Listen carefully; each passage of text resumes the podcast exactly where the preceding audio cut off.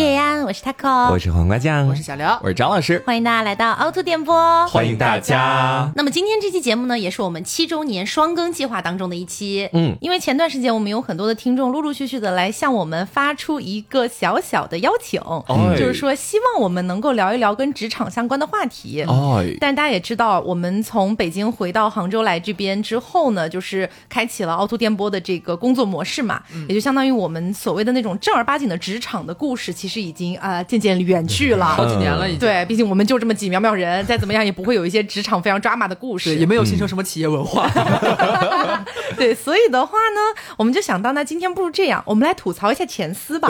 啊，啊，大家多多少少都是有一些前司存在的嘛。对对。然后的话呢，我们今天更像是一个啊，大家都下班了啊，我们找个时间聚在一起喝两杯酒，大家吐槽一下这公司里的这个，公司里的那个，对，发生的一些奇葩的故事。大家就模拟一下啊，就如果你恰好也是一个夜晚打开了这期节目，咱们就是进行一个幻想哈，咱们就是呃在不同地方上班的一些好朋友们，啊对。啊，今天下班了，哎呦感慨良多哩，然后互相就和在座的其他朋友们来分享一下自己最近在公司在工作上面遇到了一些呃怎么样奇葩的一些八卦，对对对，进行一个分享，嗯。好，那我先来给大家分享一个就是前司发生的故事哈。嗯，是这样的，当时我们所在的在北京的那家公司呢，啊，咱们就不说叫什么了啊，反正就是那家公司，它是做一个主打，比如说跟女性情感比较相关的一些内容。嗯，突然有一天啊，这个抖音这个软件啊横空出世啊，很多年前了，朋友对，很多年前对。然后呢，当时我们这个老板啊，他就想，哎呀，不行啊，我们也要赶上这波红利啊，我们也要拍点这个短视频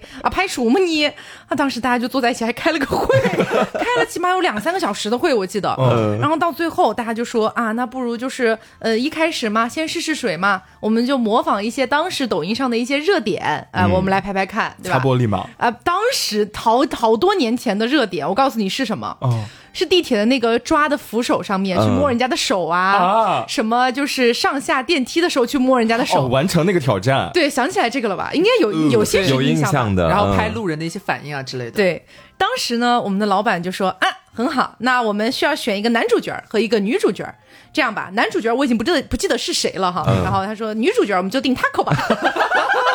哎，我我当时整个一个大懵逼，因为我在那个公司负责的是音频相关的东西。啊，我说我可能不太适合，对我说要出镜了。哎，我对这个完全没有任何的了解。他说你用过抖音吗？我说用过。你刷到过这类视频吗？刷到过啊，那你就可以 了，然后照着演。对，好尴尬，真的巨尴尬，尴尬到死。就是我和另外一个男生，我忘了是谁了。然后张哥，张哥，张哥是谁啊？反正就是跟他一起啊，跑到那个电梯上，然后怎么就拍来拍去。旁边路过的路人我也忘了是谁了，反正也是我们公司派过去的，好尴尬，好土好土的东西，就感觉会出现在那种土味挖掘机里面的东西。救命！现在已经搜不到了，已经搜不到了，而且其实都是假的。我们一开始以前看那种视频，你觉得好像他拍的路人像是偷拍路人看到这种事情的真实反应，可能会做那种呃非常嫌弃或者那种很诧异的表情。对，然后我们去拍才知道，其实路人也是自己人，你知道吗？都是剧本。对，因为当时我就是路人。因为我记得当时什么情况里，专门有一天下午说你们几个不要上班了，你们几个不要在公司待着了，去地铁吧，去地铁六号线吧。哦，然后我们几个人呢就去了那个地铁上面。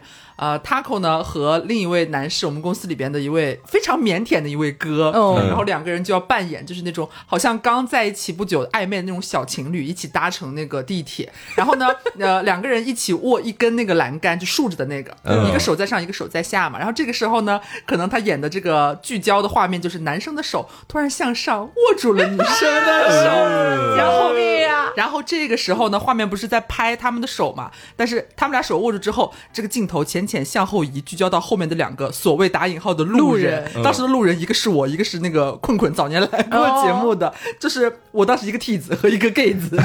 而且你知道这个视频还要重复拍好几遍，因为怕路人的反应就不对。当时我记得困困一开始是露出了非常嫌弃的表情，然后那个摄影师就是不行不行，这个一看就太假了，你有点太做作了，太抓马了。重新调整自己的情绪，拍了好多遍，很扯，反正真的很扯。然后最后呢，其实这个账号也没有做起来？啊，最扯的是。哦，我记得当时那个公司好像还专门挖了就是抖音刚火起来的时候，不是也有一些所谓的什么爆款账号嘛？对他们就重金挖了一个所谓的一个孵化的一位大牛，嗯说他什么手里下孵化过呃几个百万粉的账号，嗯然后把人家重金挖到我们公司来，然后就拍这种这种东西直到我们离职，那个号都没有做起来。真的离谱。所以你们的那个剧本就是她作为女主角被男主角摸到手了，然后他要求你做出什么样的表现？不就是是他们只提供出镜的手而已，要拍的是我和坤坤。原来是这样。对，然后后来又发生了个什么事儿呢？就那个账号不是一直没做起来吗？嗯于是那位大牛就提出说，哎，那如果这种蹭热点的蹭不上的话，我们也可以做那种街头采访，哦就不是现在有很多这种嘛，就跑出去问人家一些莫名其妙的问题。嗯然后当时呢也不知道要问什么问题，大家又坐在一起集思广益，两三个小时过去了，然后每一次就是这样子想一个非常烂的题，比如说，呃，你的现任出轨了，你要跟他分手吗？就那个 很烂很烂的题。会把他拍到三里屯。对，然后呢，我们的那个老板又说了，好，那这个项目呢，我们也是需要一个就是相当于做采访的这个记者的这个身份、嗯啊，你要出去，对，你要找路人去问嘛。好，这个时候给我做了一个什么乱七八糟的一个小牌子，一个小麦，什么乱七八糟的，然后一让我带去三里屯儿，嗯然后随机找路人采访。我当时又是一个大抗拒，然后我就开始捏造一些我的工作内容，就是你我们之前节目提到过嘛，其实我在那家公司的工作内容没有那么饱和，嗯我就开始捏造，我说，哎呀，你又不知道，我还有好多事情没有做完，的对。他说没事，这些东西慢慢来，这些老的项目不着急。像我们最需要发展的呀是什么呀？哎，是抖音。对然后我说好吧，实在拗不过了，没办法，嗯我就跟摄影大哥，我们两个人就跑到了三里屯儿。但是你知道吗？就是可能有一些朋友是做过这一类工作的，有些朋友可能没有接触过。其实你要去，不管是三里屯啊、春熙路啊这一类人比较多的商圈去做这种街头采访的话，呃，起码在当时那个年代，那种地方是需要你去申请一个采访的一个证件的。嗯嗯，你必须有这个东西才能够进行这件事情。我们当时没有一个人知道，然后我就在街上 随便的找路人，我说：“嗯，小姐姐，你可以接受一下采访吗？” 我当时觉得真的很无语，很窒息。然后可能有百分之八十的人他都会拒绝，嗯然后剩下的百分之一二十的一些就是天使，非常感谢他们，不然我 KPI 完成不了。然后他们就说好，然后我就会问出那些很瞎的问题：你的现任出轨了，你会选择跟他分手吗？我把麦递给他，然后他现任正好在旁边，没有，然后他们可能就会给一些，就是也没有什么很有意思的内容，因为毕竟就大家都路人嘛，嗯，嗯可能会吧，嗯，可能不会吧，可能会很生气吧，就怎么样，就就这样结束。嗯结果就在我采访着采访着的过程当中，突然就是远远的听到有一位大叔的怒吼，然后说你们是干什么的，什么什么之类的，然后就开始开始过来追我们。然后一开始我们不知道发生什么事情，我们还站在那里没有跑，我们就我们就说怎么了？是有什么深圳不怕影子斜。不知道发生什么事儿，然后那个保安大叔就跟我们讲说，这个地方不可以随便这样采访，你有没有、有没有申请那些证啊，什么什么之类的。我们说哦没有诶，他说那你们回去补补了之后才能来。哦我们说哦好吧，然后我们就跟公司沟通这件事嘛，说需要这个证。然后你知道我们公司给的回复是什么吗？哪里需要这些证啊？你就专门去找一些犄角旮旯，让我去避开保安，继续完成这个采访。没有办法，摄影大哥也很无语，他们是专门请的外面的摄影大哥，然后摄影大哥跟我两个人像两只落汤鸡一样，就是看到保安在哪里，我们就玩那种躲避赛，你知道吗？就是在三里屯犄角旮旯里面转来转去，转来转去，最后大概采访到二十多个人之后，我们才回到公司。居然还采访到了二十多对个。，那天真的累得跟狗一样，然后回去之后，我觉得哇，这比我一个月的工作量还要大，突然真的饱和了你的工作。对，然后后来第二天他们又要去做这件事情，我说我真去不了了。然后我说、嗯我我当时捏造了一个理由，大家知道，其实我要装嗓子，这个不舒服是一件很容易的事情。对，嗯然后我当时说啊，我嗓子真的很痛，我说可能真的去不了，就是问出这些问题，别人会觉得很难听，这样子 派别人吧。我不后来不知道他们派谁去了，就好离谱，强加这种莫名其妙的工作任务。所以你们后来那个账号有火起来吗？当然没有啊，什么烂账号啊！哎，但是好在你们老板还是愿意请，就是外面的一个什么孵化人、啊或者是孵化团队。嗯。我们呢，就是纯自己，就是做大做强，就完全靠你们自己。完全靠我们自己去摸索。是是，有一次我就是突然被领导和老板就是叫进那个老板的办公室，嗯。然后坐下之后呢，他们就是首先是一顿夸奖，说嗯，我们认可你的工作能力，哦。什么乱七八糟，然后说现在有一个新的任务交给你，我说嗯，是什么？他说呃，那个我们现在是有这个抖音的账号，也是抖音吗也是抖音，要拍视频了。是要拍视频，我看你就是平时啊也喜欢发发抖音，在上面唱唱歌什么之类的。那你不排除领导。对，然后那你有没有兴趣？就是咱们把这个账号咱们做大做强，哎，接手一下这个盘呢？我当时吧，就是面对这个窘境，我也是不好拒绝。我说那就先试试看呗。嗯啊，也没有什么呃就好拒绝的感觉，就是还是有有那么一些些心动的。嗯啊，就毕竟要露脸了。然后你还心动了，有一些心动的。然后后来我们也是煞有其事的跟我们就是做新媒体编辑的同事，然后跟领导，然后就是我们坐下来就是讨论了一下，大概可以往哪个方向拍。嗯。然后后来我在实际拍的过程当中呢，完全没有按照那个方向走。我就说，嗯，这周拍什么呢？不知道，那就干脆拍一拍同事们的日常吧。然后我们真的就是把随便就是粗制滥造的一些视频就直接抛上去。但是哈。就是我们发现，反而是这些视频，就是当下最真实的反应，大家的反响都非常不错哦。所以你是有把这个账号做起来一点？也没有，没有掌握流量密码这个样子。后来就是我们说，那如何能够让自己变得更加的有知名度呢？咱就是开始蹭热点，然后之前又是什么扭屁股舞吧，什么又是这个吧那个吧，反正我是擦玻璃，对我是擦了很久玻璃。对，然后我就说，那这好像也没有什么太大的效果。直到后来，我说不行啊，咱们必须得找一个出路了。哎，如何能快速涨粉呢？嗯，我就开直播。嗯，哦，我就开直播。然后开了直播之后呢，发现都是一些就是老熟人。嗯，因为咱是这个传统媒体嘛，然后呢，也是通过传统媒体这个渠道，哎，给我们的新媒体账号获得了一些粉丝啊。哎，然后后来就逐渐发现这个事情啊，它就越来越不对劲了。就是有一次领导找我说，感觉你最近更新的这个内容上呢，咱们是不是可以有一些更新的规划，让它更有这种内容感？嗯啊，我说这是怎么回事呢？然后他说，嗯，是因为老板看了你更新的一些视频之后，觉得嗯不太开心，觉得你这个内容方向做的还是不够精美，咱们能不能给他精进一下？我当时呢也是答应的很痛快，我说嗯好。你居然没有说先打钱吗？我是这样的一个路数，就是我在工作上啊，就是永远都是先点头答应，但是干不干呢？然后出来看我自己，一切看我自己。对，就是我我是这样的一个风格。嗯，然后后来呢，还是就是这件事情又暂时搁置，就是这个样子。然后一直这个账号就是不温不火，就就差烂在我手里了。目前还是一个很烂的一个状态。其实就是烂在你手里了。也是啦，也是啦。呃，然后我这边也分享一个吧，但是我讲实话，我今天分享的所有故事，可能都是我自己比较愚蠢所导致的，所以我并不介意把我前司的名字直接说出来，这个样子。真的假的？真的，就是我以前的时候是在云音乐那边实习过一段时间，哦，大概在大三的时候。这期节目应该上不了网易音乐吧？网易音乐很好了。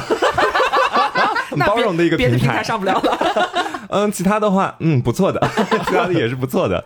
我记得就是当时我去那边面的，跟电台没有太大的关系，因为我觉得我只是想去网易那边镀个金，然后就是去那边实习一段时间，拿一个实习证明，这个样子。这么说真的好吗？没问题啊，有很多人都是这样的。然后当时其实面我的是两个人，一个人是我们部门的一个大领导，她是一个女生，在跟她的交谈当中，我特别的轻松，我就直接跟她讲了我的性取向是什么。嗯，然后她说：“哦，不错不错的，就是我们做品牌的这种，其实有蛮多像你这样的小男生的，挺好的，我们都能接受。”嗯，当时就如沐春风。然后后面的时候又来了一个，我好像以前在节目里跟大家讲到过的一个东北直男，看起来很像体育生的，长得很帅的一个男领导。嗯，但是他的那个级别会比那个女领导稍微低一点，但是他是带我的老师，其实是，然后我就跟他也交流了一段时间，我觉得他人也蛮不错。后面我们就是在一起，整体的关系都很好。我们就那个小部门里面人不是特别多，但大家私下里都是很好的朋友，就不敢得罪人就对了。毕竟讲出是哪个平台了。也没什么好得罪的，就是好关系。然后我们私下的时候在一起开会嘛，就是关系很好，会导致我的脑子里面有时候突然出现一些非常奇葩的选题的时候，嗯，我会毫不犹豫的把它直接说出来，嗯，然后就会导致那个现场有点尴尬。就是这些选题是我可能到现在我都绝对不敢再讲出来，但是今天给大家透露一下可以，就是当时是一个这样的活动，云音乐和某地的一个商场展开了一个合作。云音乐最出名的是什么呀？拷问一下大家，评论啊啊，对，乐评。我这样说音乐，这些真的上不了了。就是当时我们的一个想法，就类似于是说，打造一个那种乐评商场，就可能在商场里面，你随处都可以看到很多，嗯，让你扎心的，或者说让你觉得温暖的各种各样的乐评，你都可以看到，触发他们的情绪反应嘛。嗯。但是单一的在各个地方贴乐评，感觉有点小儿科。于是我们那个会的一个主题就是，我们要搞一个大装置，放在这个商场的中间。然后这个装置到底是什么？就是我们这个会的一个主题。嗯。然后当然大家就是想出了各种各样的方案，其中有一个方案是到后面应该是被确定了的。中间就是这个方案还没有确定之前，大家还在一个就每个人说自己观点的时刻嘛。差点采纳了你的方案。听听看。大家也会觉得说要找到一点治愈感，就是在我们的这个音乐 A P P 里面。然后我就跟大家说，我说我们可以在里面造一座黑房子。然后这个黑房子里面是一片漆黑的，但是我们会在里面摆好很多桌子，上面有耳机，每一个人走进去就可以摸黑找到一个耳机，戴到自己的头上，然后他可能就会被那一段音乐所治愈。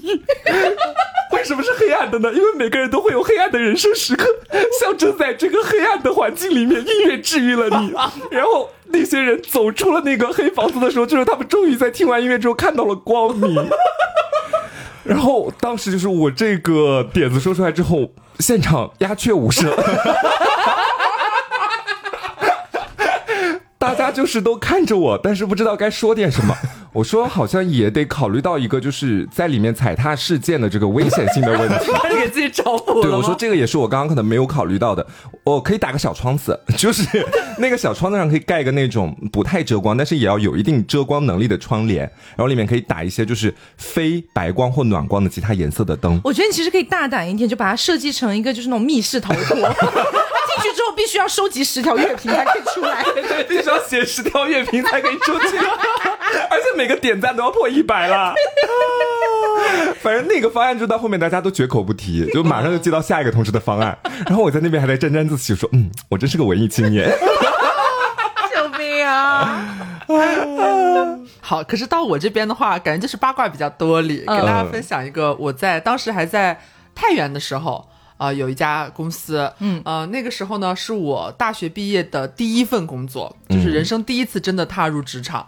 然后呢，那个工作环境，我不记得我古早有没有跟大家讲过，就是其实是一个人口老龄化比较严重的公司，就是在呃多少年前了呢？都是可能是 一五一六年左右吧，嗯，要蛮多年前了。来到了太原市教育局啊，那倒是没有，俺们在一个就是呃普通的一个互联网公司，嗯嗯啊工作，呃这个。公司里边呢，算上当时的只有可能二十三四岁左右的我，呃，一共有四位九零后，其余的全部都是七零后为主，八零后为辅。嗯，你可以想象到这个年龄年龄层了吧？其实年纪大的这个这个叔叔们还是蛮多的，没有阿姨，基本都是叔叔们。后来就发生了一件事情，我入职不久之后，又入职了一位新的八零后的一位先生。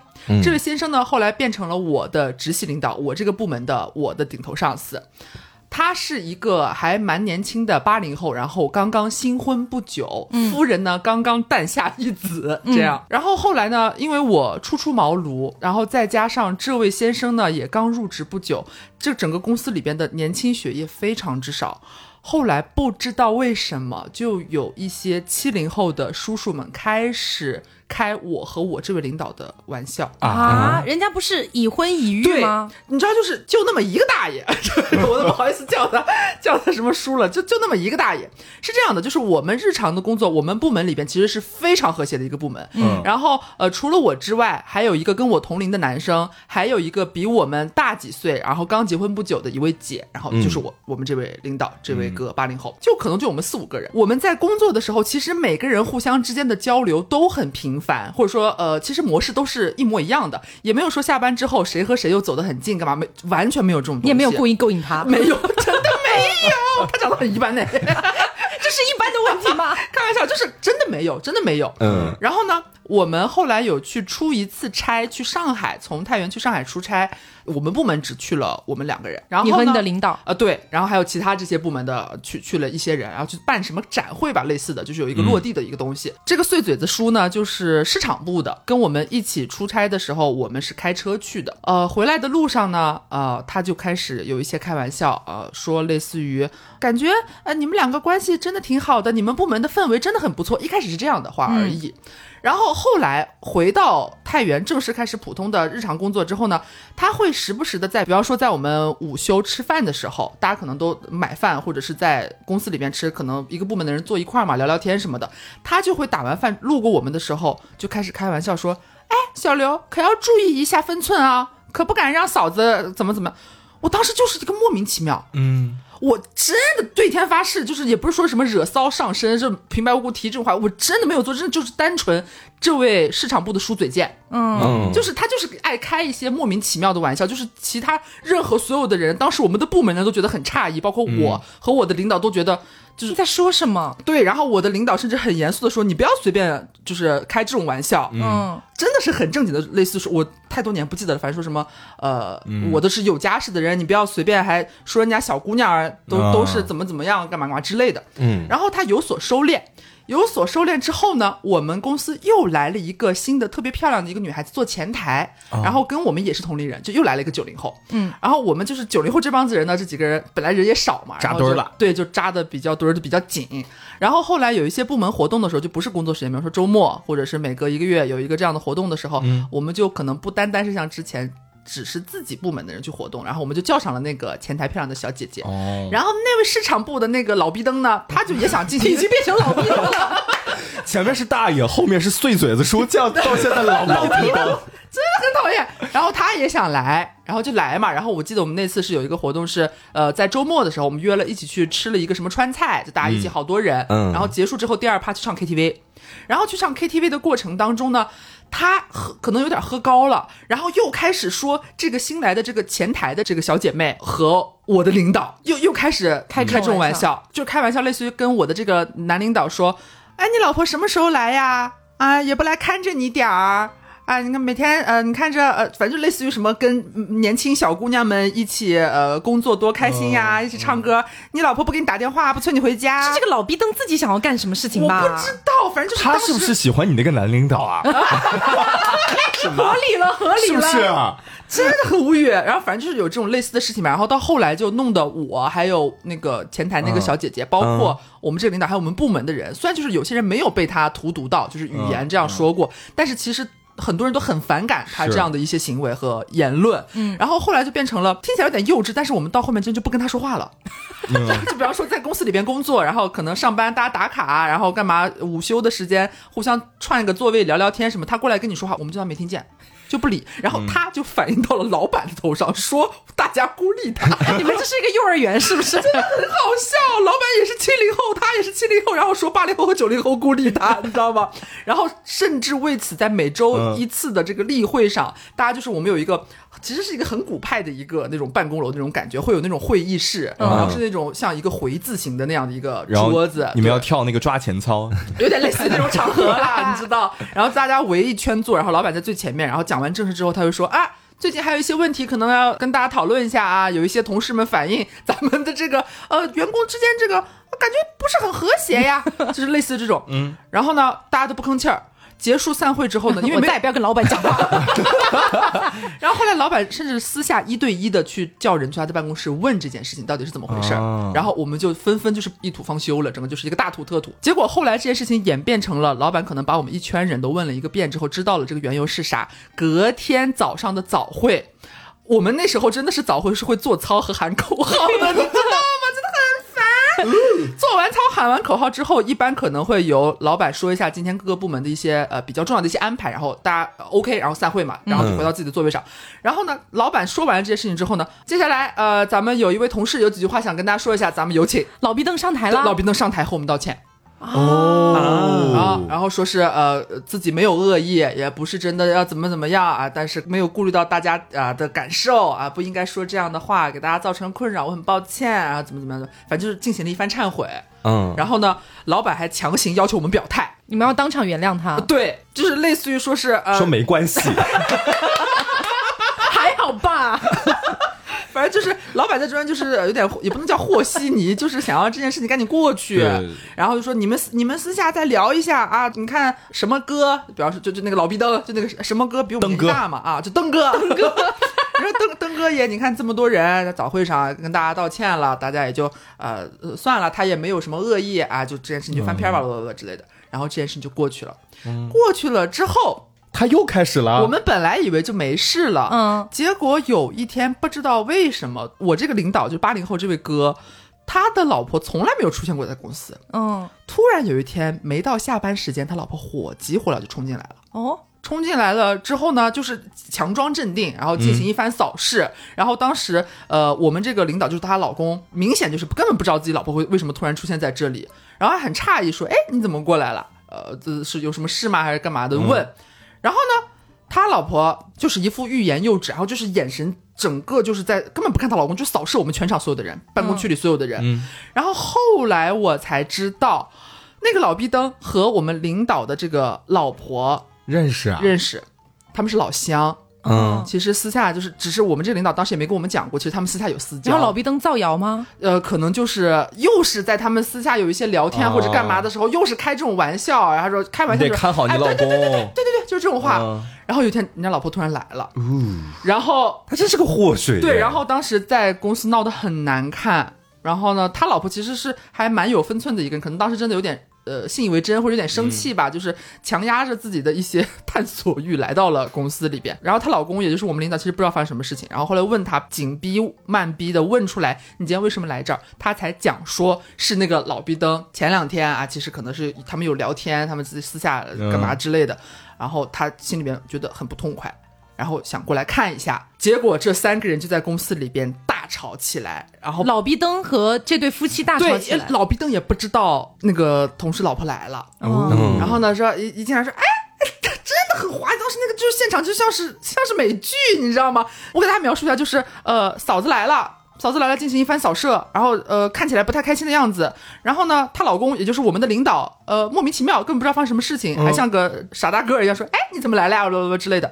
然后在进行不停的一个追问的时候，说：“你怎么了？你你看起来不对劲，有什么事吗？”然后这个时候，呃老毕的可能他不是市场部嘛，去外边好像是呃有有什么工作，然后回来看到了我们家嫂子，耶，真的来抓啦，说了一句这啊，然后呢，整个他们三个人就是爆发。然后两个男人几乎就打起来，抓领子。哇靠！我要是你那个男领导，我不得气死？对。然后后来呢？这件事情的结局是什么呢？呃，我们的老板让老逼登带薪停工了两个月，没有来上班。我们当时都以为他离职了，会把他辞退了。嗯。然后没有想到过两个月之后他还是回来了。后来我们才知道这件事情其实是算是一个处理方法吧。带薪停工，哎，带便宜他了吗？我记得是带薪。嗯，因为老板和老逼登也是同乡。老板其实一直处在是一个和稀泥对对对，他他是有自己一帮子，呃，他我们算是一个很小的私企，他是从他们的老家，然后带了发家致富，对，带了他们这一批人一起过来，相当于其实就是老毕登是他的一个核核心的老员工了，对对对，不可能轻易辞退。那遇到这些事情呢，给下面的这些下属给一个交代，也就是了，对对对。所以后来老毕登又回到公司继续工作了之后，你们就也没有也没有任何办法去处理他的这个情况了。后来就真的不讲话了，而且他回来没多久之后 不讲话，而且。他回来没多久之后，我就离职了。嗯，你们当时应该狠狠造他的谣啊！他有什么谣可造啊？我的妈呀！然后联系老毕登的老婆啊，跟他说赶紧过来查看一下啊！造谣他出轨啊，就说看到他跟一个陌生人就走进酒店什么的，然后就开始疯狂传播。这样会不会有点以暴制暴？天下大乱，很让人生气耶！是啊，就很想反击。什么玩意儿啊？那刚刚刘讲的这个是员工和上司之间其实并没有任何过分的事情，也没有任何非分之想，没有，只是因为老毕登的造谣而导致的一件事嘛。接下来啊，我要来讲述一个，是真的发生了一些什么吗？啊。具体有没有发生什么，俺不知道啊，俺只能说当八卦听吧。嗯，当时是这样的，就是我在北京的那家公司嘛，然后呢来了一个女领导，啊，是突然抽调过来的，算是空降的一个中高层吧。嗯，然后她当时呢负责的内容其实蛮多的，但是有涵盖到我要负责的这个板块，相当于也算是我的半个领导。于是呢，当时我我不是在那个公司负责跟音频相关的一些东西嘛，嗯，然后这个音频它录制的内容，它一开始得是一个文稿，对不对？嗯，这个文稿是这个公司里面的很多人可能会有不同的一些写手去写出来的，比如说刘当时就是其中一位写手，是，然后除了刘之外，还有好几个写手，非常非常多，加起来可能有五个吧，我记得刘，非常非常多，也算蛮多了嘛。好，然后呢，当时就有其中一位写手。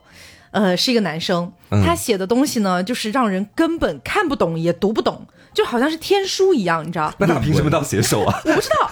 反正当时呢，就是他写好的东西，我去安排了一些录音的小朋友去帮忙录，对吧？就比如说当时黄瓜酱和张老师都接到过的这种单子，好，然后我分配给一个女生去录，然后这个女生呢，录是录回来了，但是她跟我讲说，姐。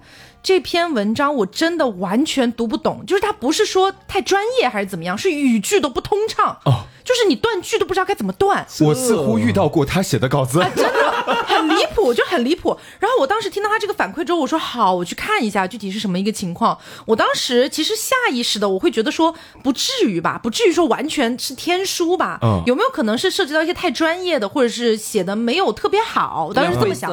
对于是，我当时想好，我去查看一下这篇文稿。我打开那篇文稿之后，我起码坐在那个工位上读了一个小时。哇，我真的完全不知道他在说什么，就是。胡说八道！他们当时多好笑。我们一一般可能是那一个东西是，比方说十二个章节，对，他我就不信邪，说总有一个章节是我能看懂的吧？这真的不行，没有一个章节我看得懂，就胡说八道，完全一一派胡言，你知道？哇塞！我当时就想，怎么会写出这种东西来？到底在干嘛？这也是一种才能哎。对我，我当时都怀疑，真的很像什么东西啊？我给你举个例子，就很像那种，就是国外的发那种 SCI 的那种那种论文，然后直译，然后直译过来的东西，根本看不懂。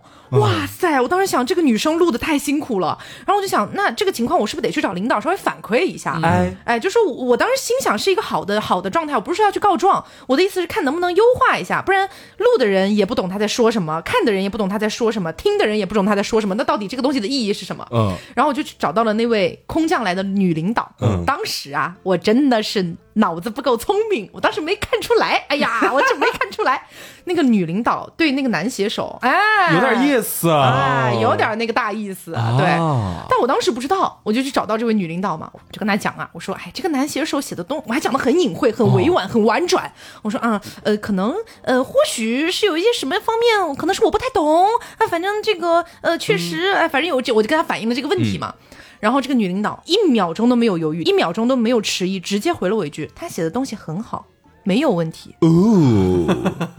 哦我当时真的，我当时在想你在说什么，一派胡言，胡说八道。你也是外国人，但是我当时还想尝试再争取一下。我说，呃，可能他之前写的是没什么问题的，是最近的这一这一篇，好像是有点这个问题。他说没有问题，我全部都审过。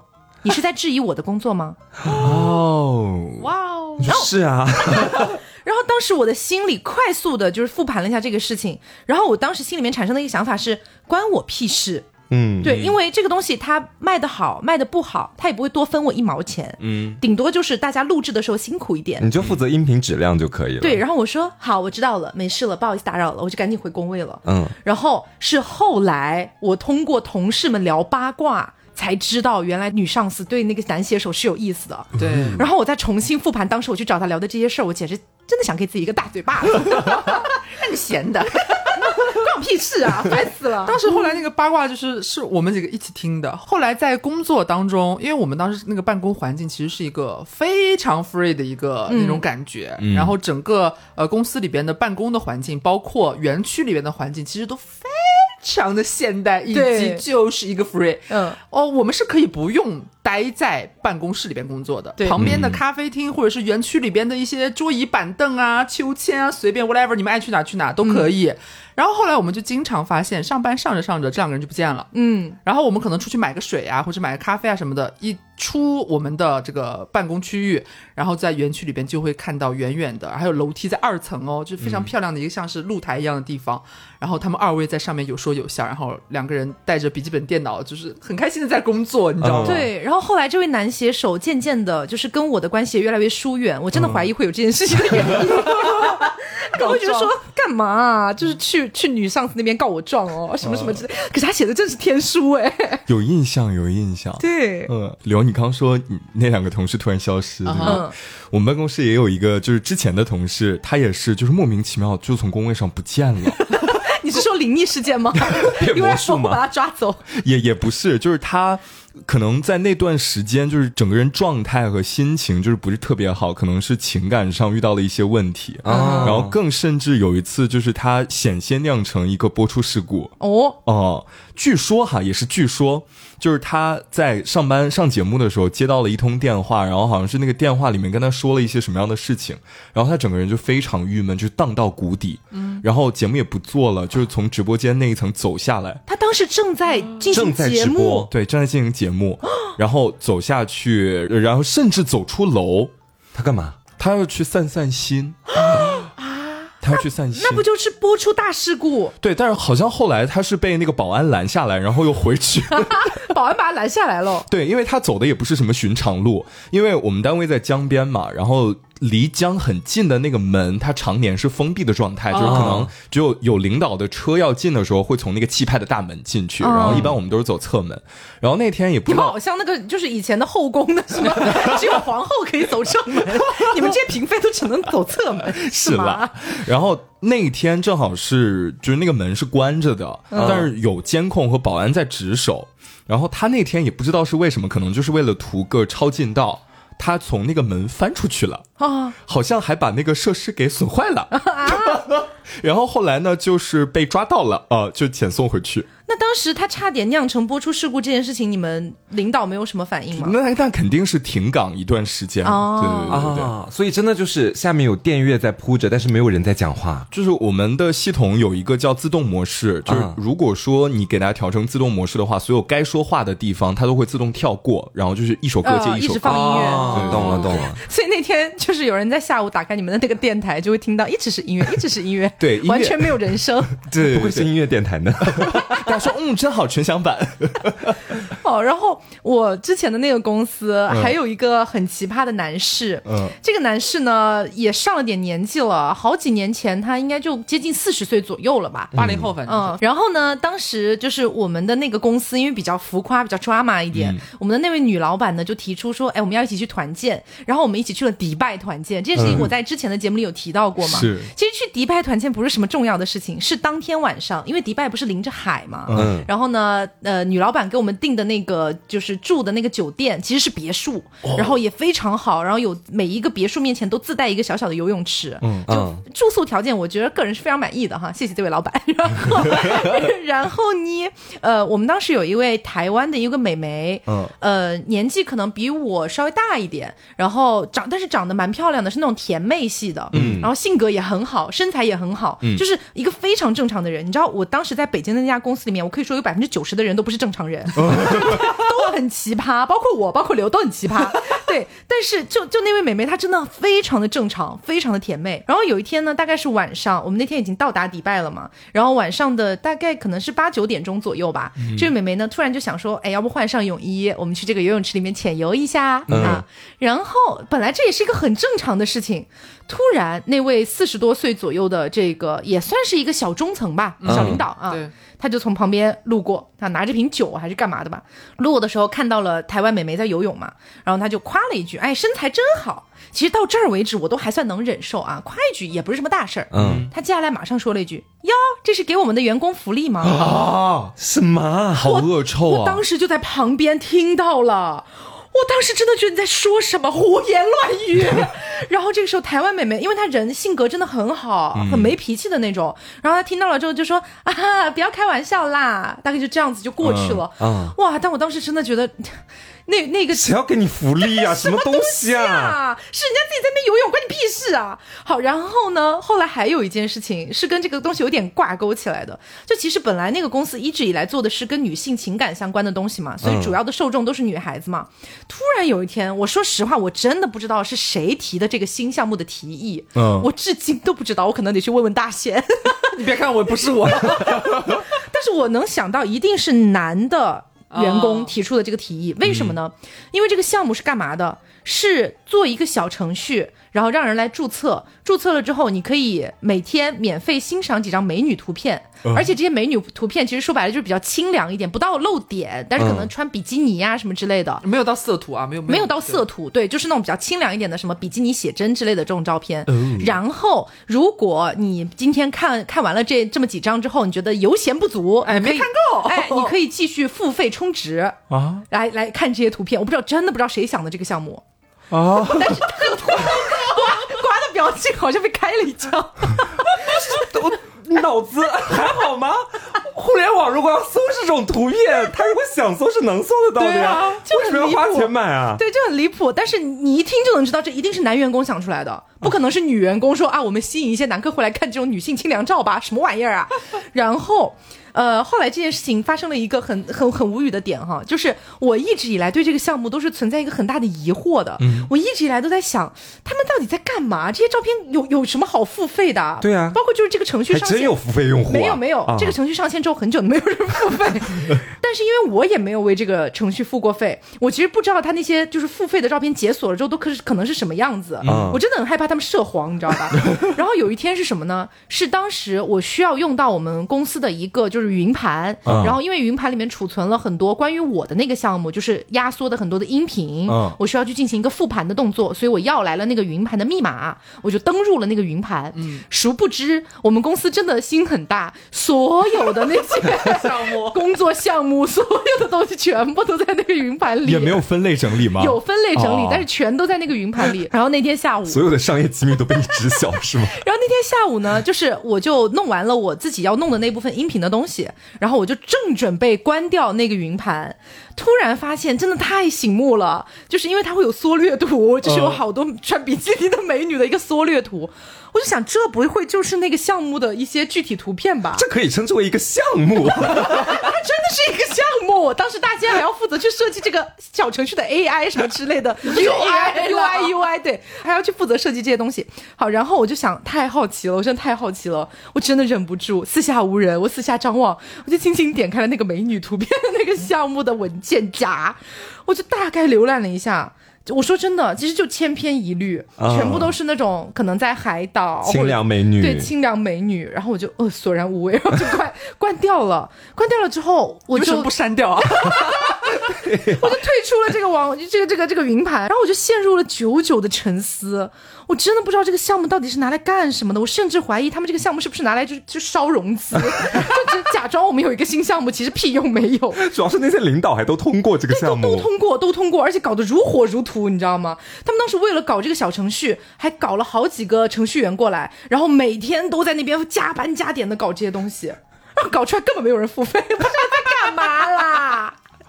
我发现，就是你们的前司真的很喜欢，就是如火如荼、大张旗鼓的做一个就是压根儿就做不了的东西。对对对，这是他们的一个爱好。对，然后还有就是我们当时前司真的，因为我前面提到奇葩比较多嘛，嗯，我们当时还有一位也算是中高层小领导。那这个公司一共没多少个人，全是领导，全是领导，为什么这么多领导啊？只有我们是底层了。然后当时有一位就是另外的一个女的一个中高层小领导，嗯，然后她是负责视觉就这一块内容的。她是管大仙的吗？啊，对，当时他是管大，他是他是大仙的上司。然后呢，本来这位女生也是一位台湾的美眉。关于她的事件是有两件事，第一件事是有一天，就是当时我跟刘不是要为前司去做一个新的一个电台嘛，嗯，就不说叫什么了吧，对，老听众会知道，对，反正就是要做一个另外一个播客啦。然后当时就需要给这个播客做一个封面图，嗯，于是我们就去找到了这一位中高层小领导，就是这位女领导，提出需求，哎，说我们可能需要一个这个封面图，你看怎么样安排一下？然后女女领导说 OK，没关系，没问题，交给我这样子。我甚至可以亲自帮你画。哦，那他可能没有取下这个诺言。然后当时刚好有一位新的一个设计师，也是做图的那种一个男生入职实习来的，对实习，他就把这个任务甩给了这个实习生，让实习生去做。然后实习生吧，我也不知道是就是怎么怎么一个回事，不知道他以前到底是有没有工作过。他就是那个低情商实习生啊，我他情商拉黑了。他情商真的很低，但这情商低其实不是重点啊，不重要了。是他当时给我们反馈回来的那张图。让所有人惊掉下巴，就是我不知道他从哪里找来了一个，就是一个人形状的一个素材，然后全身通粉，然后背景也是大粉色，然后背后有几个乱七八糟的什么椰子树啊，什么什么就是气泡啊，什么之类的东西，全部揉杂在一起，然后在上面写上了那个播客的名字。搞不好是你们的那个云盘。哇，就就那张图真的炸裂程度，你知道吗？我在看到那张图之后，我人都傻掉，然后我就把这张图发到了我们就是学校电台，我们玩的很好的一群人的那个群里面。我说你们看看这是什么屌东西啊！然后他们纷纷吐槽说这是你们公司做出来的东西哦，真的不是恶搞吗？然后后来我就真的大受不了，我就去跟那个我们的那个中高层小领导反馈，我说这个图可能真的有一点。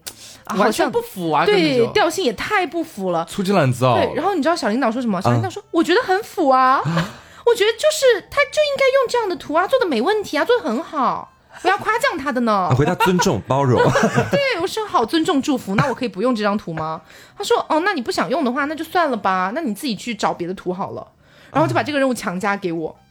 然后没办法，我就自己好像是花了一点钱，但没有花太多。嗯，呃，找到了一位画手，重新帮我们画了一张封面，那画的蛮好的。嗯，差一点就是用那个莫名其妙大粉色的那个东西了啦，很超前的赛博朋克风。对，然后当时那位就是中高层小女领导哈，是大仙的上司嘛。嗯，然后她其实住的地方跟我们当时住的那个小区不在一个地方。就当时我刘大仙还有那位男写手啊等等等等，我们都住在一个小区里面。对，然后呢？我们就突然有一天发现很奇怪，很奇怪呢，就是那一位中高层女领导，时不时的就会出现在我们的小区里哦，而且她的目的地永远只有一个地方哦，大仙的家。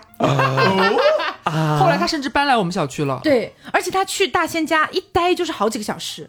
然后大大仙有的时候就是也是那种下了班之后跟我们喝酒吐槽嘛，说我真的不知道 我家待着干什么，一待就是好久。然后我说他会跟你聊什么工作上的东西吗？聊那张图啊，就真的不好看吗？没有，他什么都不聊，就坐在那儿，可能嗯喝喝水，看看书，就在那边对大仙进行主打的就是一个陪伴。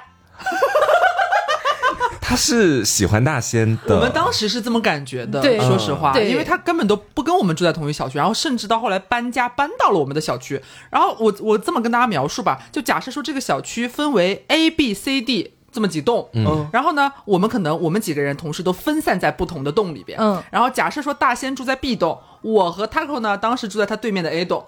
然后突然有一天，这位同事呢，他就说啊，你们小区啊，这个房租什么情况啊？就开始打听嘛。嗯。然后突然有一天说他搬来了，然后搬来了，甚至还搬到了大仙那一栋。我记得当时好像住在大仙楼上还是楼下吧，反正就隔着一层。嗯，一层还是两层差不多。然后呢，我们一开始不知道怎么回事，我们也不知道说他会经常出入大仙的家。嗯。然后是后来就我们经常，我们当时好同事朋友关系特别好，时不时经常就在一起吃饭喝酒串串门啥的。啊，对对对。然后。大仙就会说，呃，一到周末呀，就会有一个女人出现在我家门口，敲响我的房门，问我在干嘛，说可不可以进来坐坐。对对，就会在周末的时候没事，然后大仙可能在家里面打游戏或者是做图啊，工作干嘛？他都不网上提前跟大仙约一下，是选择直接过去这个样子。大家都住上下层啊，就朋友啊，就上来敲门，在忙吗？啊，我没，我有点有点无聊。这女士是不是觉得自己住进爱情公寓？对，然后当时我们就经常开玩笑嘛，说你会不会有一天跟那个女领导在一起啊？就这样问大仙，大仙说不会的，我真的没有很喜欢她，怎么样的，就同事关系。嗯，真的是时过境迁，多年之后，谁能想到大仙现在跟刘在一起？真吓人的，谁能想到？哎呦，这这实不相瞒，你们这个公司真的是人才辈出。对，但是我最近在办公室也是遇到了一位，就是怎么说呢，跟我有一些共鸣吧。我们甚至组成了一个什么玄学小组的这样的一位同事。你还在钻研你的天文学？最近对，还在钻研天文学。八大行星可以背了吗？不会。是这样，这位同事我忘了他是去年几月份入职的，反正是很新很新的同事。嗯，然后我们也是就是因为彼此都知道对方抽烟这个爱好，然后就是聚到了一起。这是恶习，不是爱好。对，恶习对。然后就是经常一起抽烟，然后聊一些事情嘛。我就发现他这个人一个特点是非常热情，就是他热情的有的时候我有点难以招架。就是他会，因为他就是我跟他说我是 gay 这个事情之后，他就表示嗯尊重理解。嗯，然后后面就开始疯狂的给我推一些就是裸男的，就是这个抖音。啊，对裸男的抖音，这个我倒是也可以就擦边视频的，对擦边欣然接受吧。我我当然是欣然接受，很喜欢，而且我要谢谢他，对，嗯。然后后来的话呢，他就是。呃，时不时的可能会开一些，就是怎么说呢？你是不是喜欢这个类型？你是不是喜欢那个类型的玩笑？嗯，我当时又觉得啊，直女嘛，无所谓。嗯，然后后来我是怎么觉得我跟他有一些共鸣的呢？是有一次，我就跟他吐槽，就是说，哎呀，几月几号到几月几号，我看了有人说那个不能出门。嗯，他说啊，是我也看了，然后。他就开始从什么五行，从什么 乱七八糟各个角度，就是给我讲了一通。所以你你看的是西方的占星，他看的是东方的。我是中西融合。对，然后从那个之后，我们就经常在就是 smoke 的时候，然后就是聊一些就是行星运行的规律吧，什么之类的东西。嗯，对，这是聊起来了。然后后来呢，他也是一个很有意思的人。有一周左右的时间，就是我说我要下去 smoke 一下，你要不要一起？起，他说啊，我没带，但是我也不 smoke 了。我们主打的就是一个陪伴，对，就是也是主打一个陪伴。然后他陪伴我的时候，他在干嘛呢？他在撞树。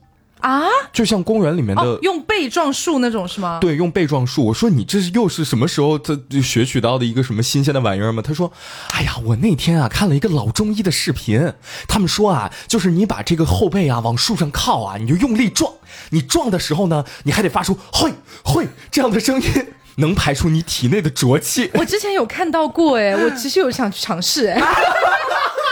真的，就是你别看这种东西很像老年人才会做的事情，可是我当时看那个视频，我觉得讲的好有道理哦。就是你这样撞树的过程当中，你可以抒发自己的很多压力，包括那个撞击的感觉也会很爽，什么乱七八糟，然后撞下一些虫子掉下来。是，然后后面就大概维持有一周左右的时间，就是我在楼下在那边抽烟，然后他在那边哈哈。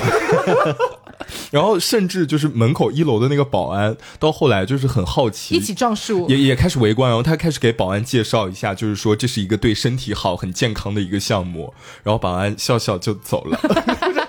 我以为你们公司在后面全员撞树，也没有了。我后来加入了一下他的这个撞树阵营，后来发现那个树干实在是太硬了，就是太疼。嗯。然后除了撞树这个事情之外，他还特别乐于分享他自己的一些就是。亲身经历过的这个养生秘方，嗯，之前有段时间我跟他说，就是整个人提不起什么精神，就感觉整个人就是很虚，嗯，呃，也不排除是有一种可能，就是可能飞机打多这个样子，但是我没有 没有跟他说啊，没有跟他说，他说也不必跟我们说，把大家当家里人，家里人也不想知道这么细了，好吧，保留些自己的隐私是可以的。对，反正那段时间我就觉得就是身体就是处在一个亚健康的状态。嗯，然后他好像给我分享了一个说是什么方子，什么回龙汤还是什么就什么什么升天汤、回阳汤。升天汤 喝下就会升天这种吗？我忘了那个汤的，确定是汤还是毒啊？你有没有问清楚？我忘了他那个方子的名字叫什么。然后他说，嗯，这个是什么一个中医，还是说我他家里面有这个中医这个亲戚跟他说的？然后他说他之前啊也是什么晚上失眠。多梦，然后又是升天，就是感觉状态不好。然后他说：“你要不要试一下？”我当时真的是被他迷的，就是五迷三道，被他这个方子。我说有奇效，我一定要试一下。但是这些药材是不是不太好买？他说：“哎，正好我这个家里面有多的药材，我就回去拿那个小秤给你称好。”然后他第二天就真的给我带过来。他到底是干嘛的？主业是中医，副业是主播这个样子。反正他家里面就是有人，好像是在研究中医这个样子。然后后来他那个药材，就是我拿回来之后，我迟迟没有太敢下手。嗯，一方面是我不太确定，就是我喝完之后，我的身体会起什么样的一个反应。中药不要乱喝啦。对，再有就是他说你这个东西啊，不能用那种金属的锅，铁锅、什么铜锅这些都不行，你一定得备一个砂锅或者是那个养生壶。哎，就是这个玻璃器皿或者陶瓷器皿。我说，嗯，我家里好像也没有。你可以考虑给他推荐一下。实际上，你真的去那种中医馆里面开药，他是可以直接把汤剂寄给你的。对，是否可以考虑一下这个更便捷的，就是人类可以更好的选择的一个道路？反正他是直接把那一副药材就是给我打包过来，然后你要自己在家把中药煎出来。对，然后由于本人过懒，然后也没有什么设备，以及隐隐的担心，反正就是那个药材到现在还在我家柜子里。救命啊！怎么会有人真的抓中药给同事？而 且他可能连号脉都不会吧？对啊，呃，而且就是最近我我们又有一个同事就是甲流刚康复，然后他又在就是给那位同事就推荐一些方剂。吧。还是要去到一个就是比较对对官方一点的地方，正规一点吧，好歹。虽然感谢他的热情和就是感知到他的可爱和就是接人待物这个友善的一面，但是我们还是要建议大家就是有病还是要去医院看。对，哎，好，听完张老师离谱的故事呢，我再给大家分享一个，嗯，也是我之前经历到的。你也收到中药啦？那倒是没有，有点像是这也是纯八卦啦，就是那种办公室里边的。地下情和三角恋，真的很夸张，你真的很爱留意这种事哦。啊，不，不是我留意的，我完全不知道。对，传出来的。当时是这样的，就是在我曾经入职的一家公司呢，他们做一些咨询的一些项目，也是互联网公司。公司里边呢，呃，我们的老板是一位男性，呃，其中我们还有一位女同事，是整个公司，我们当时那公司规模不小，有一百来号人吧，其实不算小了，分很多个部门。这位姐呢，当时就有点像是一个金牌导师，嗯啊，整个公司这个咨询这个板块的一个门面，那种那种感觉，就是大家所有人都认识他，所有人都叫他姐啊。然后呢，这个我们的这个用户，我们这边也所有人都互相叫姐啊，她是所有人唯一的姐，对对对，唯一的姐。然后呢，呃，我们当时的受众群体呢，也都认识她，可能不认识别的一些什么导师，但是绝对认识这位姐。然后这位姐一直对外宣称自己是中德混血。哦，然后我那个时候呢入职比较晚啊，我去的时候呢，呃，这家公司已经是处于一个上非常上升期的一个状态了，就是整个就是如火如荼的进行的大家的这个整个事业板块。他们说这位姐是中德混血，包括我在做我自己一些相关工作的时候，会出现她的一些资料，就是可能有有她的一些形象照啊，或者一些简介啊，干嘛的时候上面写中德混血四个大字吗？会写会写，然后我当时就很诧异，但是我也只有一秒钟的犹疑而已。她长得像混血吗？她长得很像混血，他的眼窝非常的深，然后整个这么说可能不太好吧，但是反正就是她眼睛大的很夸张在我当时看来，然后但是我看这混血嗯合理，我觉得也没有多做想，后来。来，呃，因为一个什么机缘巧合，我才知道他其实根本不是混血，嗯，他来自螺蛳粉的故乡广西啊，对。然后他之所以说自己是混血，好像是因为他早年间做一些呃，就是整形的一些手术，嗯，然后有一个修复的动作，但是最后一直没有达到他满意的效果，他后来也皮了，不想再继续再继续做了，索性就说。自己是混血了，以此来自洽。我当时觉得说，一开始觉得会有点荒唐，因为觉得说有人说自己混血，你听着会觉得干嘛干嘛这样。但是听完这个传来的这个缘由，我觉得啊，也可以也可以理解，也没有对我造成什么影响啊，无所谓，随便无所谓，我我尊重理解，好吧。后来结果没有发现，我们这位导师他身上还有另外一个身份，他是老板的情妇。老板其实在国外好像是有老婆。呃，大家注意，这里都是八卦啊啊！大家当八卦听，真实性有待考究。八卦在我这里都是真的。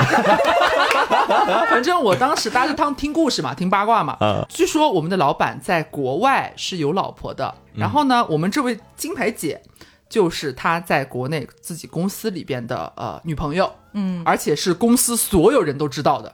只有你不知道，我后来知道了，我后来知道，但是我觉得很正常，因为我不知道老板其实在国外是有老婆的啊，我就以为这是就普通的办公室恋爱嘛，对啊，就是 CEO 和就是金金牌姐啊情侣嘛，也也还好，我也不我是哪根葱啊，我说不许办公室恋爱嘛，太荒唐了吧姐，然后我一开始只知道这一层关系而已，然后我入职的时候呢，我们部门里边的年轻小姑娘不是特别多。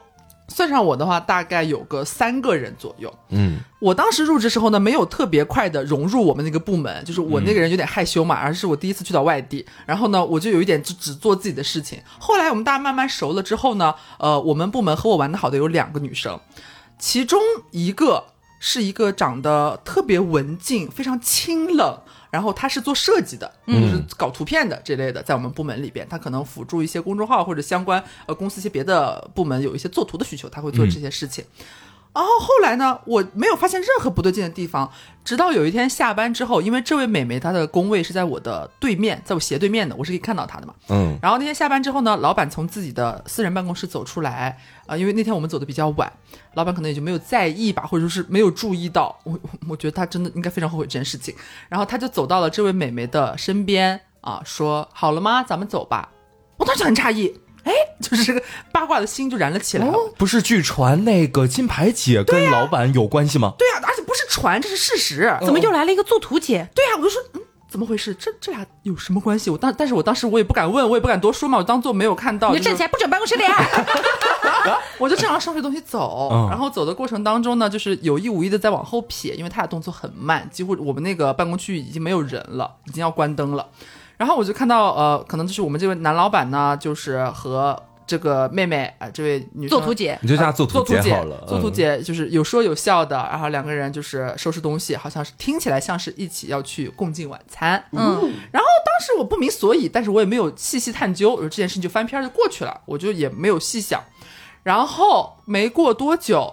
突然有一天，在好像是下午的时候吧，一个艳阳高照的日子，在老板的办公室内传来了非常巨大的争吵和摔东西的声音。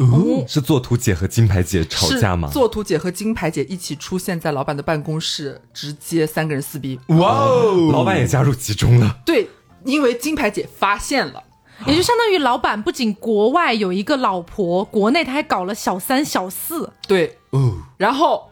哦，我们的金牌姐呢？她那一天实际上是有一个外出的节目的录制，所以就不在本地两天。然后可能是在这段时间之内，这二位就是早就勾搭上线。据我后面听到的一些八卦，反正可能这两个人啊，或许 maybe 也就是暗生情愫，有一些地下的小动作。但是我们金牌姐是一直不知情的。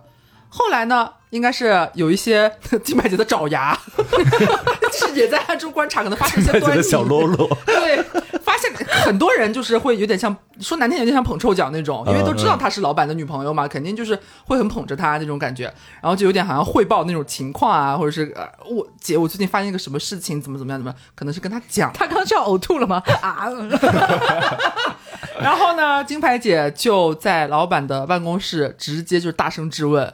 然后让其他人把这个作图姐叫进了办公室，然后随后发生了巨大的争吵和砸东西的声音。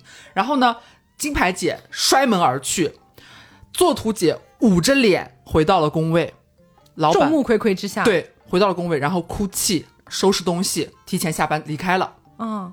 啊，这一天就以这样的一个闹剧、莫名其妙事情结束，大家都不知道发生了什么事情。但实际上，其实已经有很多人都知道是怎么回事了，只有我，因为我刚去不久，我根本不了解这其中的人物关系的复杂程度。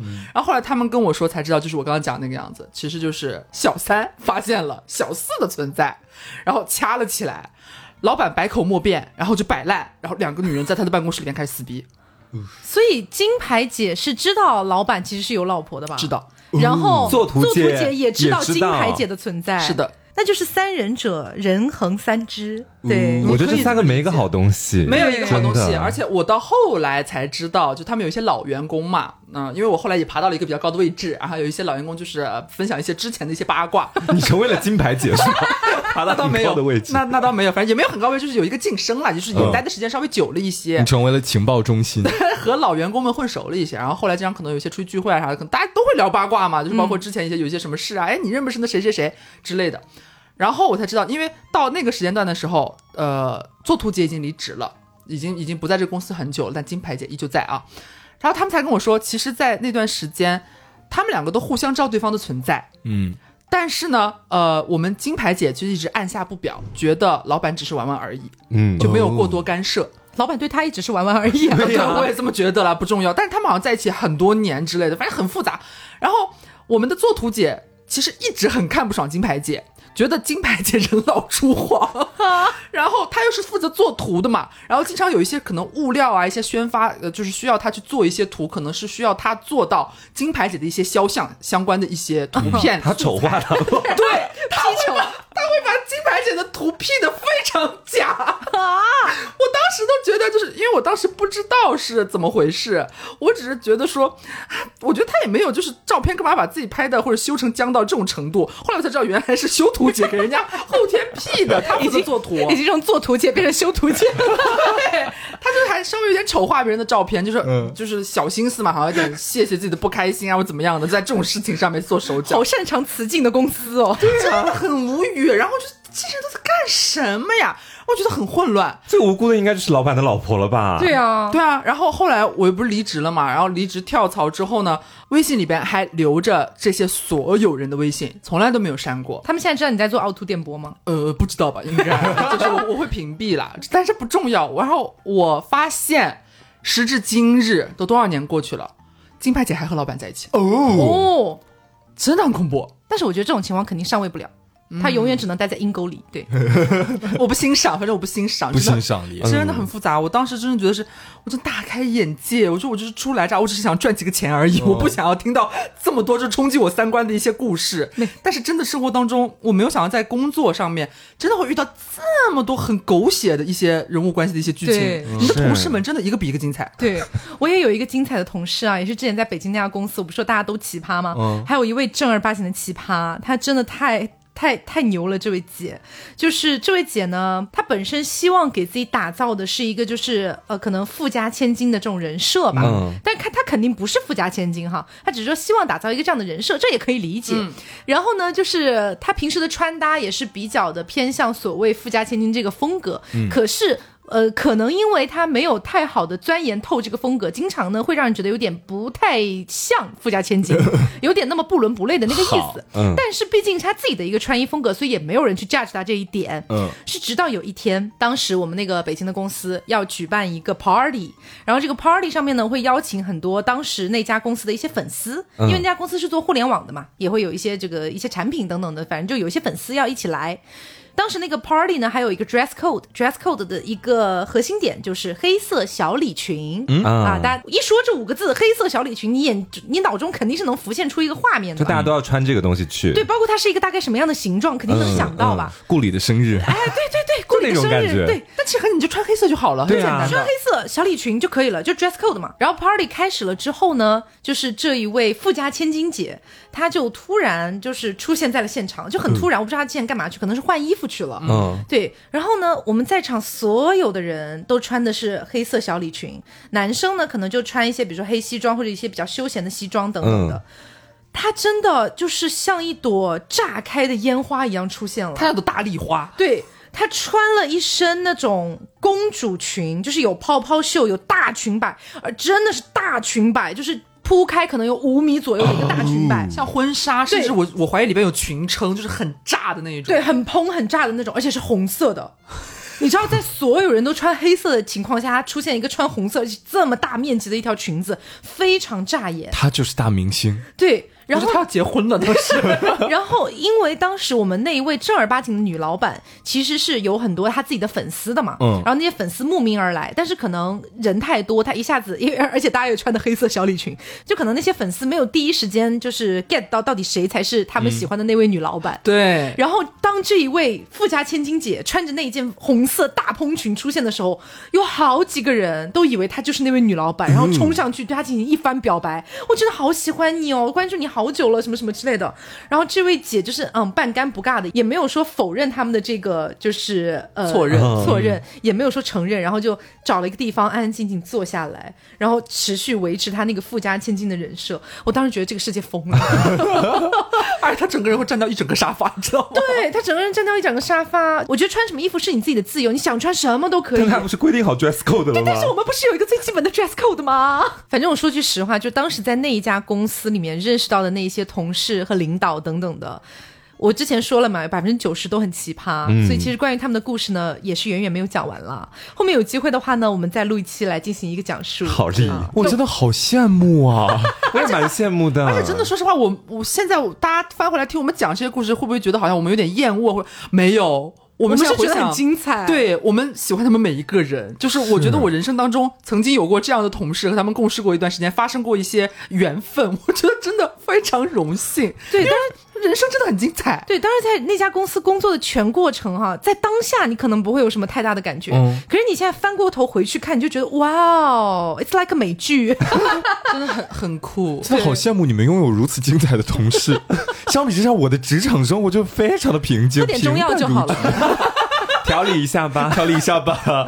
好，那今天呢，就是相当于分享八卦的形式，嗯，跟大家聊了一些我们的前司或者张老师的现任的这个公司，嗯，呃，所遇到的一些或奇葩、或或奇妙的一些故事吧。嗯，那如果大家在职场生活当中也有遇到一些让你真的觉得很精彩的故事，也可以在评论区里面发出来，大家一起笑一笑。对，让我看看，呃，世界上还有什么精彩的同事关系里？对，好，那今天的节目差不多就到这里，希望大家能够喜欢。那我是 taco，我是黄瓜酱，我是小刘，我是张老师。别着急，慢慢来。拜拜拜拜。